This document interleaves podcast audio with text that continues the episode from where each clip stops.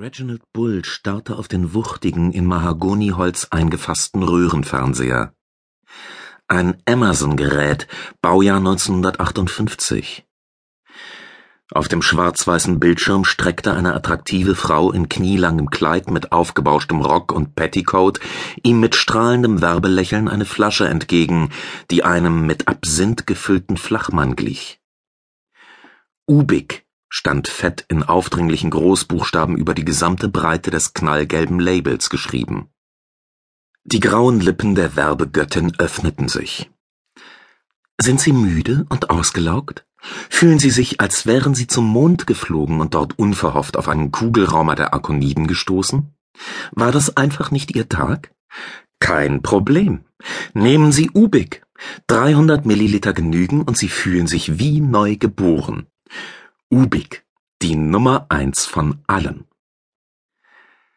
Bull rieb sich mit den Fingerknöcheln die Stirn. In seinen Schläfen pochte es wie nach einer durchzechten Nacht.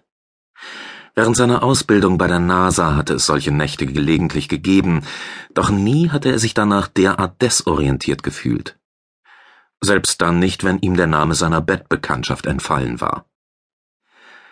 Was zum Teufel? Welches Fossil benutzt heutzutage noch einen Röhrenbildschirm? Kein Grund, beleidigend zu werden, Junge, sagte eine aufgeräumte Frauenstimme. Überrascht drehte Bull sich zu der Sprecherin um. Sie saß mit zwei klappernden Stricknadeln in der Hand in einem geblümten Sessel von undefinierbarer Grundfarbe. Vermutlich war der Stoff einmal beige gewesen, doch inzwischen war er zu einem schlammigen Braun abgestumpft, eine Farbe, die an unschöne Hinterlassenschaften von Hunden erinnerte. Über der Frau hing ein Bild, das eine kleine von Eis und Schnee bedeckte Kirche zeigte, deren Kreuz wie ein Fanal in den winterlichen Himmel stach. In God we trust prangte in altertümlichen Buchstaben mitten im Weiß. Auf Gott vertrauen wir.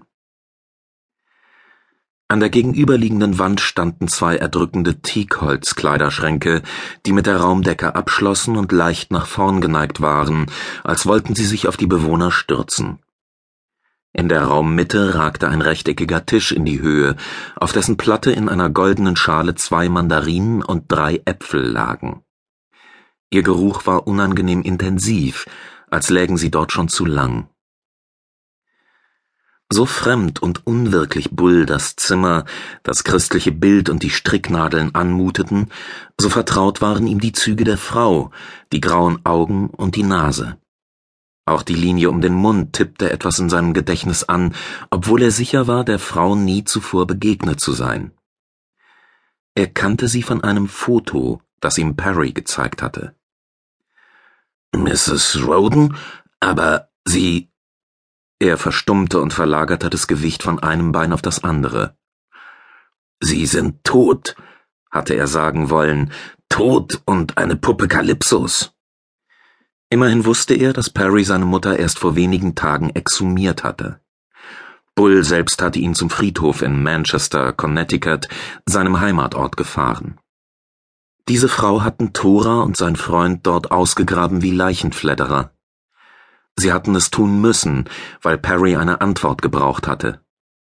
Wie der alte Rhodanos ihm gesagt hatte, hatten sich die Puppen Kalypsos sein ganzes Leben stets in Perrys Nähe aufgehalten.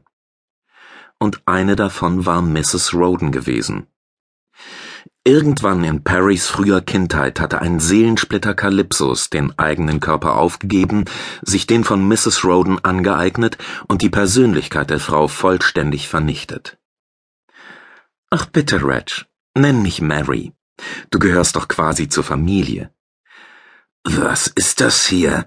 Ein Traum? Ein Drogenrausch? Hat mir jemand was in den Drink gemixt? Mary antwortete nicht. Sie konzentrierte sich ganz auf die Stricknadeln und den bunten Winterschal, der mit jeder Bewegung ein Stückchen mehr an Form gewann. In Bull arbeitete es. Ubik. Er kannte den Begriff und die Werbespots. Nicht diesen, aber andere. Sie gehörten zu einem der Bücher, die er verbotenerweise gelesen hatte. Seine Schwester Madison war damals eine zuverlässige Lieferantin für die Art von Literatur gewesen, die seine Eltern ihm untersagt hatten